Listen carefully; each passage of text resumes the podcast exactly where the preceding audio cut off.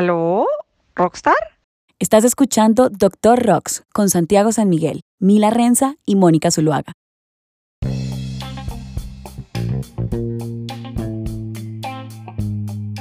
Entonces, ¿cómo están?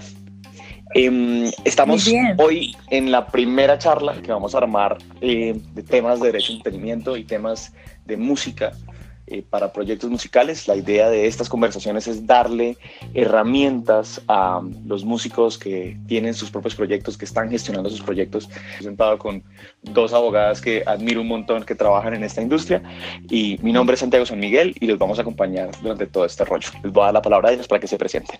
Hola, mi nombre es Mónica Zuluaga. Yo soy cantante y compositora y abogada especialista en estos temas con una gran pasión por el trabajo con los artistas, con los creadores, especialmente con los músicos. Y muy contenta de estar eh, conversando con ustedes en este rato. Y bueno, falto yo. Mi nombre completo es María Camila Renza. Eh, soy socia de Santiago. Tenemos un estudio de entretenimiento. Y bueno, nos dedicamos a asesorar artistas. Eh, creo que el punto que nos une a los tres es precisamente ese, nuestro interés en, darle al artista información o por lo menos algo que escuchar y que lo entretenga y que le enseñe algo al final del día y que, que sea un buen rato.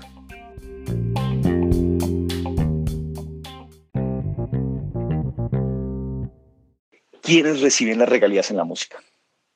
Y ese es un tema que sabemos que es suficientemente ancho, que tiene un montón de preguntas, pero con la experiencia de los tres, digamos que hemos recibido un montón de inquietudes y que la idea de, esta conversación es como, como ir hilando los puntos más importantes. Entonces, no sé, Mónica, si nos cuentas como cuáles son los, los, lugares importantes cuando hablamos de regalías.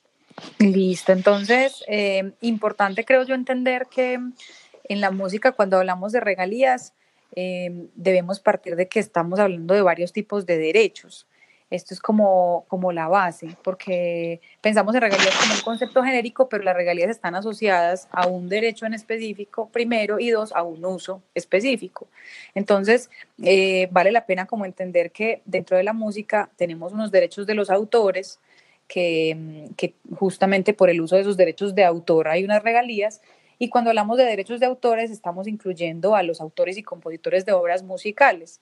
Esto eh, significa, aunque genera mucha discusión y aguanta que sea un tema para que hablemos después, eh, los que trabajan en la creación intelectual y creativa de la letra y de la melodía de la obra musical, cuando se trata de una, de una obra con letra, ¿cierto?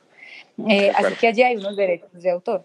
No, pues yo estoy de acuerdo contigo. Yo siento que ese tema, ese tema es súper importante y siento que es una, una duda constante con los artistas. Y es en qué momento alguien es compositor, en qué momento alguien es autor, en qué, en qué momento ocurre eso, porque realmente es un momento, pues, etéreo y que dependerá de cada situación. Claro. Lo cierto es que crear una obra es lo que le proporciona a esa persona o a ese colectivo de personas derechos sobre esa melodía y esa composición, es decir, sobre la letra y el ritmo que se acaban de inventar y los acordes. A mí, a mí esto me gusta verlo, yo cuando, cuando esta charla digo como un sándwich. Es que la, la música normalmente cuando la oímos o el que el usuario de la música pues eh, simplemente pues pone play y está obteniendo un algo, ¿no? Em, los abogados, como lo vemos, y los, los artistas a lo que los invitamos para que lo vean es como un sándwich, entendiendo que cuando uno da play están pasando muchas cosas al tiempo.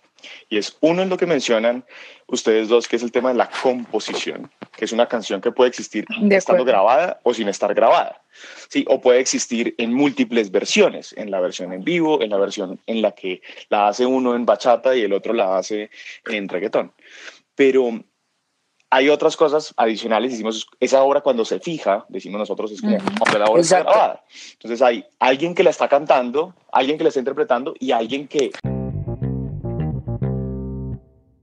Y aquí ya empezamos con las palabras técnicas, ¿no? Y ahí ya hay dos elementos es la primera palabra técnica que, que, es clave que el músico debería entender. Fijar, fijar es tan literal como suena.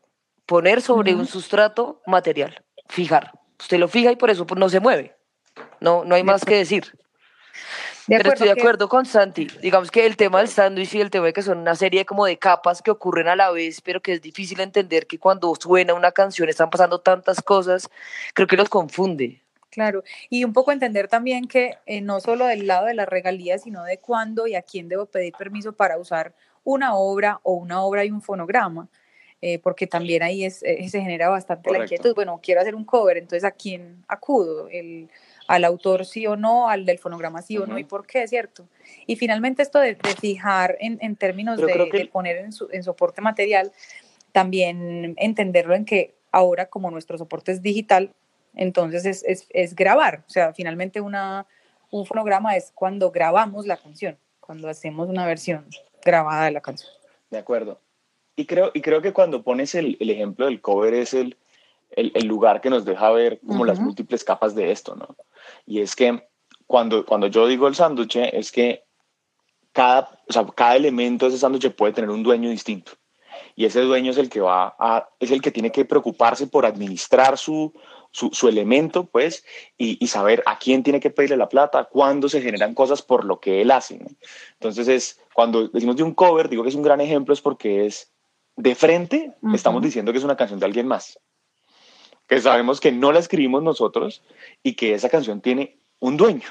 Y que cuando esa canción suene o se utilice, alguien le pagará a ese dueño. ¿sí?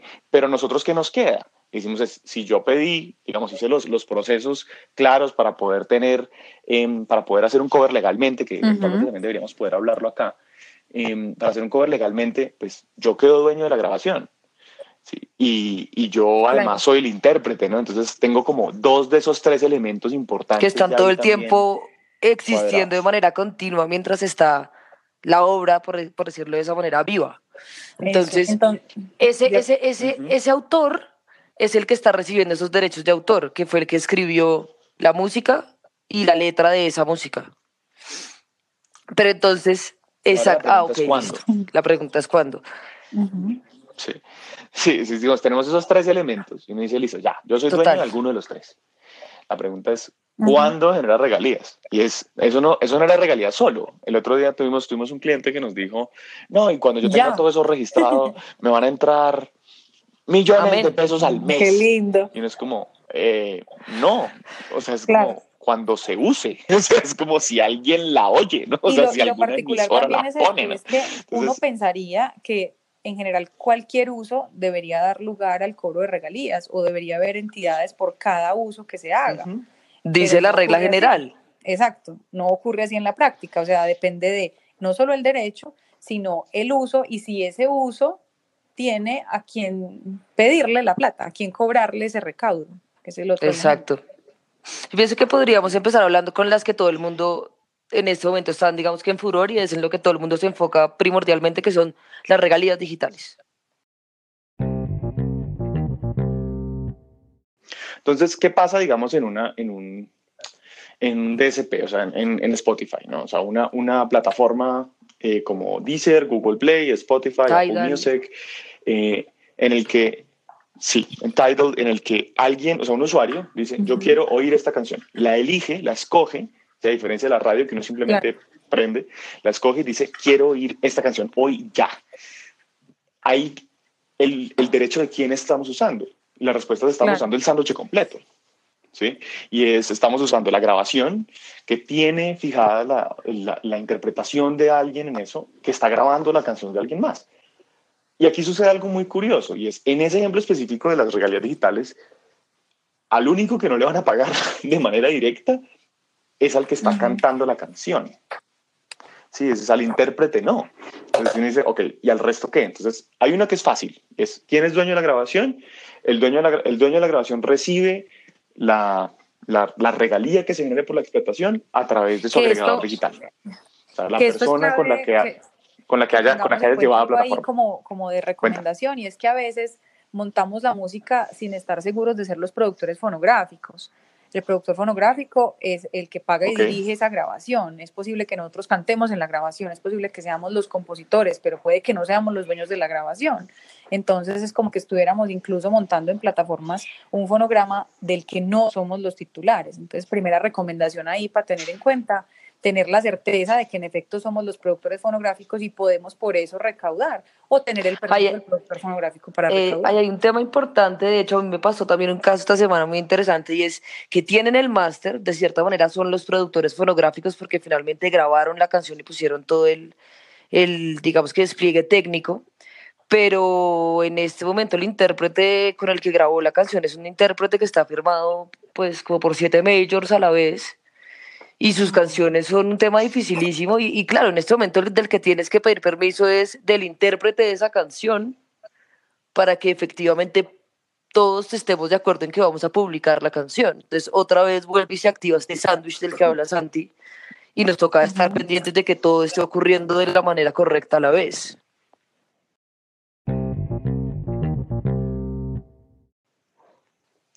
¿Cuál es el ejemplo súper concreto? Yo diciendo, uno, ¿quién es el dueño de la grabación?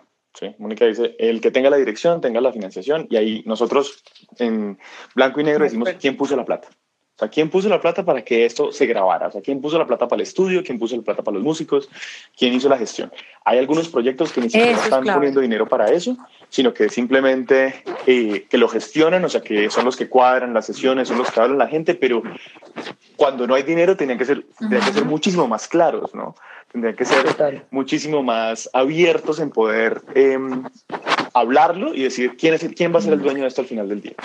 Y al final debería ser una conversación, ¿no? Estoy de acuerdo contigo, que debería ser un tema que se trate finalmente. Y teniendo en cuenta que pueden haber varios dueños, que podemos tener un porcentaje, cada uno distinto sobre Correcto. ese fonograma. Y un tema que nos va a salir de manera recurrente y es que aquí lo importante es que, todo, que todos estén de acuerdo. ¿sí? Y es porque si, o sea, en temas de propiedad intelectual, y eso será recurrente entre nuestras conversaciones, el, la mayoría no importa. Aquí lo que importa es el consenso. Entonces, si nosotros tres llegáramos a hacer una grabación, como puede ser esta, si, si los tres somos dueños, pues el uso tiene que ser entre los tres de acuerdo. Eh, acordado. Entonces, primero, decir quién es el dueño. Y cuando se va a lanzar en una, en una plataforma, entonces uno se lo entrega a un agregador digital para que lo lance. Pero así no vaya a recibir plata el, artista, o sea, va a recibir solo plata el, productor fonográfico, sale el tema que dice Camila, y es quiénes están en la grabación. Y es que cosas que han sucedido es gente que grabó artistas que en este momento son muy famosos, que tienen un montón de contratos encima que les limitan sus cosas, pero, pero esas grabaciones se quedaron enterradas, ¿no?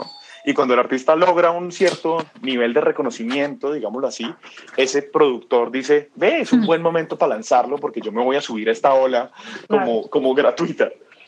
Y es como, no, man, eso no, no, no es tan así. O sea, que tú seas el dueño está muy bien, pero al mismo tiempo el, el artista que está ahí, si tiene unos, digamos, unas, unas obligaciones contractuales con un, con un sello discográfico, como puede ser que sea un artista exclusivo, hay que pedirle autorización a ese, a ese, a ese sello. Entonces, no sé si, pues, digamos, lugares donde uno ve, ¿no? Y es en los, en los, en los CDs salía muchas veces como abajo en el booklet, eh, este artista aparece cortesía de lo que sea music, ¿no? Sí, después no es cortesía en el fondo, o sea, es como, sí, el, el, el, sello no es como que haya tenido la cortesía de prestárselo, no, pero sí los autorizó. Sí, es como un auspicio. Es una recomendación importante y es, bueno, cuando vamos a lanzar, no solamente verifiquemos que somos los productores monográficos, sino que tenemos la autorización de los intérpretes y los ejecutantes, ¿cierto? De acuerdo. Entonces, en digital pasa ese pedazo, digamos que es súper obvio o digamos súper super evidente, ¿no? De, yo uso una grabación, pues el, ¿quién, se, ¿quién va a recibir? El que, el que es dueño de esa grabación. Pero hay un, hay un segundo tema dentro de ese mismo sándwich que es mucho más, digamos, enrevesado, que es, ¿y los autores qué? ¿Se pagan ahí? ¿No se pagan ahí? Esa es una duda recurrente también dentro de las personas que, que digamos que en este momento trabajan con nosotros y es, bueno, pero si le entra todo al productor, que es quien sube el máster y es el que digamos que está en cabeza de eso, yo que solo la escribí, o que la escribí pero también la interpreto, ¿cómo voy ahí? Entonces, en el caso del, del, del, del que interpreta, le estamos diciendo que no hay nada. O sea, como que esa persona no va a recibir por eso directamente, tendrá que tener un acuerdo con el dueño de la grabación. Pero en el que es el, el autor, hay una vía larga y es los, los DSPs que son las plataformas en las que uno oye la música, eh, tienen acuerdos o no con sociedades de gestión colectiva, que son pues como Psycho, digamos, este tipo de entidades que recaudan, o con editoras musicales directamente, usualmente con las, las editoras que tienen, que tienen grandes catálogos.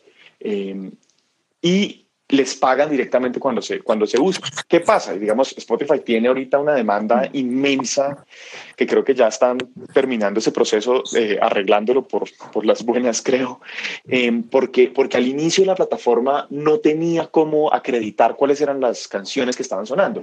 Sí, uno podía poner el título, uno podía poner la grabación, uno era dueño de la grabación, pero no, queda, no había cómo informar además en, en metadatos eh, cuál era la canción que estaba en el fondo. Claro. ¿Sí? Y, y, si, y, si, eso no se podía decir, pues ¿Cómo le pago? un compositor o una compositora prolífica, digamos que tuviera muchas, muchas eh, canciones, ¿cómo podía acreditar que había mil versiones de sus canciones y que esa persona pudo haber, podría recibir por todas, ¿no? Entonces, eventualmente la plataforma cambió y, y, y, lo permite y en ese momento hasta se piden como los números de identificación de, de del autor en sociedad de gestión colectiva y esas cosas para que, para que la repartición sea más sencilla. Pero y como más clara. Pero, pero sí fue un tema que les quedó claro. Pero, y en este momento sobre todo también lo que están discutiendo es, bueno, ¿y mis, ¿cómo va el porcentaje? Porque claramente el dueño de la grabación va a tener un porcentaje superior, dice la teoría, y el, el autor un porcentaje inferior. Este programa se realiza en colaboración entre Derecho Rocks en Bogotá y Hemisferio Derecho en Medellín. Yo he encontrado una cosa que puede que no sea técnica, pero que lo he visto en la práctica y es lo siguiente, es dependiendo de la manera en la que se use, se paga de cierta manera más a uno u otro. Me explico. Y es que normalmente las regalías en la música pasan por dos cosas. Una cosa que llamamos que es comunicación pública, que es como el, la radio, ¿no? O sea, como que se muestra la canción o, o, en en vivo, se muestra la canción a muchas personas. O la reproducción, que son las copias. Entonces, cuando se venden copias digitales o físicas de, de, de las, de, los, de, la grabación. de, las grabaciones. Uh -huh. Entonces, cuando es comunicación pública, usualmente se le al paga autor. más al uh -huh. compositor. Exactamente. Y cuando es reproducción, se le paga más al, al dueño de la grabación. Sin que haya una condición legal o un criterio legal para que sea así, ¿cierto? Esto es pura Exacto, es pura costumbre. Exactamente, es, es, es, es, una reglamentación creada mientras va andando y, y creándose la, la, industria musical y las plataformas y todo lo demás. Sí, entonces, claro, en los en vivos, pues autores, en la radio, autores. Uh -huh. Lo chistoso es que en el digital parecería que es igual a la radio. Pero no. Pero en el digital es claro. al revés. Y es una reproducción. Se entiende como una reproducción, entonces se le paga más es al, al este, por, porque hay archivos temporales que se guardan dentro del celular y entonces es, es esa discusión de ese lado. Uh -huh. Pero sí paga distinto y paga menos al autor.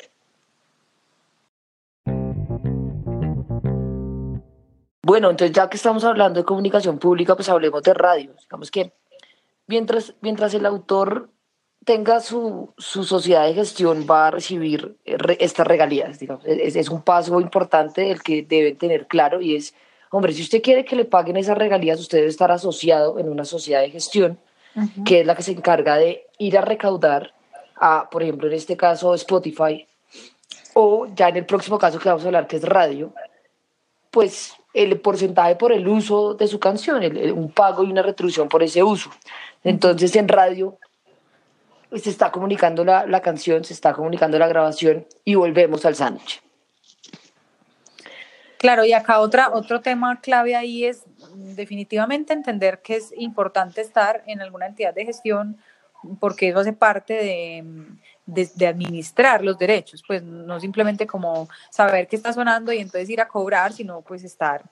Y entonces viene acá la inquietud para estas, estas eh, recaudos, por ejemplo, en radio, para, por comunicación pública.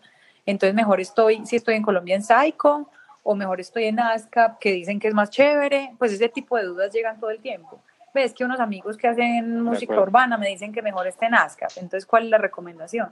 Entonces también es importante entender que hay criterios que tienen que ver con dónde más se usa la obra, cuál es la proyección, por ejemplo, para comunicación pública del proyecto, y eso puede ayudar a determinar... Dónde se pagan los impuestos. Epa, ese tipo de cosas pueden ayudar a determinar dónde debería estar el autor particularmente afiliado para, para el tema de, de, recaudo de regalías por composición.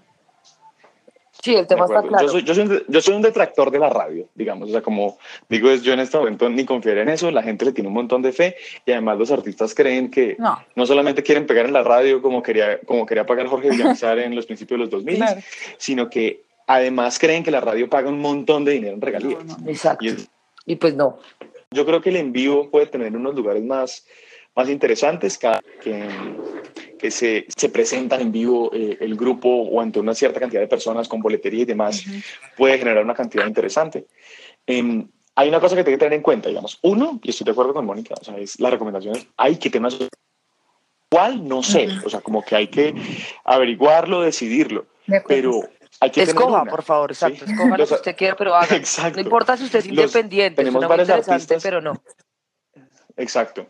Tenemos varios artistas que se cuelgan de, ay, es que yo espero el retroactivo. No, Y duran cinco años esperando, esperando a escoger cuál es la sociedad de gestión que quieren. Y es como, man, no importa, si de pronto te metes a esta y no te sirvió, pues te cambias a otra, pero ya empiezas, ¿no? O sea, como que ya haces parte de la gente que, que, se puede cobrar. También inquietud de si puedo estar en dos, ¿cierto? Eh, vení, es que se supone que legalmente no, y hay una prohibición expresa de que la sociedad de gestión colectiva no puede recibir a alguien que esté en otra sociedad de gestión colectiva administrando el mismo derecho. Pero ve uno casos de, titulares de derecho que están, por ejemplo, para Colombia, SAICO, y para el resto del mundo, ASCAP. Entonces, eh, ¿cómo se puede hacer eso? Que es la típica pregunta. O sea, es, importante sobre todo como entender que acá, aunque la norma diga cosas, la práctica, nuevamente lo vemos, puede denotar nuevas condiciones, puede cambiar Em, costumbres y eso es lo que hay que estar todo el tiempo vigilando para ver cómo se actualiza uno. Entonces yo creo que vayamos cerrando la de hoy. Mm. y es... sí, pero es, es, porque este tema además nos va a dar para, yo creo que hablar por lo menos unas tres conversas más. De acuerdo. Pero, pero diciendo como, uno, lo importante de saber de las regalías no es cuánta plata va a entrar, sino em, quién, es, quién es el que puede cobrar. Entonces, quién es el dueño de alguno de los pedazos de ese sándwich. Y es, yo estoy pensando en regalías es porque soy el dueño de una grabación, yo estoy pensando en regalías porque soy eh, el intérprete, la persona, es el artista que es, o uno de los compositores o compositoras de esa música. Entonces, cuando ya sé en qué espacio estoy parado, digo, listo, si es acá, yo puedo cobrar de esta manera. Por regla general, lo que decimos nosotros es el siguiente paso y es ante quién tengo que ir y es ante una sociedad de gestión colectiva, ¿cierto? Y ahí habrá unas que le sirvan a los que son autores, otras que le sirven a otros que son los artistas y a otros que le sirven los que son los dueños de las grabaciones. Entonces es como entender esas dos cosas. Soy dueño de una cosa y quién me va a ayudar como a ese recaudo. Y unos siguientes que pueden ser los agregadores digitales en el caso de, de, las grabaciones, y ahí habrá otras sociedades de, de, recolección que podremos ir charlando más adelante, que son un poquito más complejas, como sería Sound Exchange y, y esas cosas. Perfecto. Sí, exacto. Yo creo que con el con que, les quede en la cabeza que las sociedades de gestión son, son necesarias y son un agente en el que finalmente toca, creería yo, confiar de cierta manera y tener una buena relación, porque es como cualquier otra empresa con la que ustedes se relacionan como músicos, pues es necesario, ¿saben? Es necesario y de ahí va a salir dinero y de ahí van a salir retribuciones a lo que hacen, pero es necesario informarse y, y hacer parte de esa industria.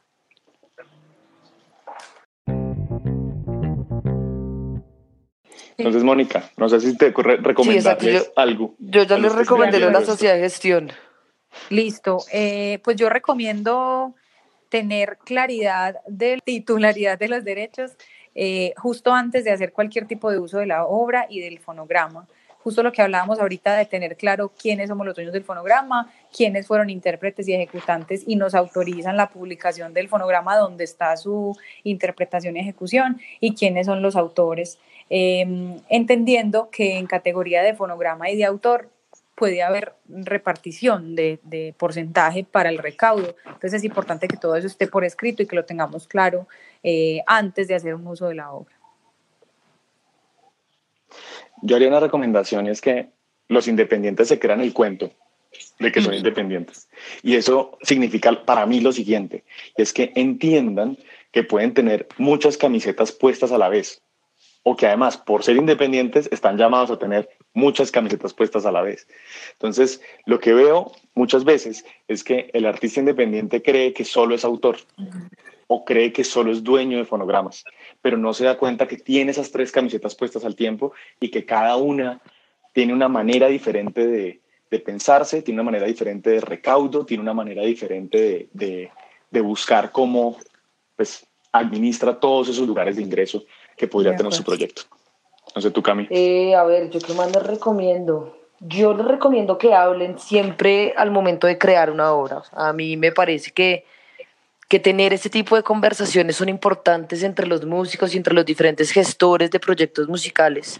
Y es una conversación a la que no le deberían tener miedo. Si quieren dividir por cabezas las obras de los derechos de autor, están perfectos. O sea, no hay ningún problema. Esa es la regla general pero mm, al momento de, de, hablar de la grabación y de, quienes han aportado, sean honestos y procuren ser equitativos, procuren dejar las cosas claras y, y pues nada, ese, ese, creo que ya con ese contenido inicial de estos tres pointers, tienen al menos los puntos básicos para, para tener un buen lanzamiento y para no cometer errores innecesarios que podríamos haber prevenido, sencillamente conociendo un poquito más la industria.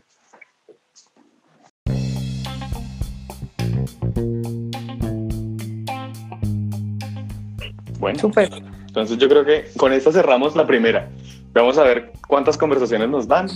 Yo creo que hay mucha tela por cortar, creo que hay muchas cosas que, que, que podemos charlar en esto y verdad, pues muchas gracias por acompañarnos. Total, ojalá lo disfruten y ojalá nos podamos seguir escuchando nuevamente. Eso. Gracias a ustedes también por compartir el espacio. Va. Santi Cami. Un abrazo, chicos. Si te interesó este tema y quisieras saber más, puedes encontrar información adicional en el sitio web derecho.rocks y en hemisferioderecho.com.co. También puedes enviarnos tus preguntas por mensaje directo en Instagram a arroba derechorocks o arroba hemisferio derecho legal. Como no hemos considerado todas las características y la situación actual de tu proyecto musical, todo lo que hablamos en el programa es nuestra opinión personal y no debería ser considerado como una asesoría jurídica. Este programa es creado únicamente con fines educativos y de entretenimiento. Esperamos que lo hayas disfrutado. Nos vemos a la próxima.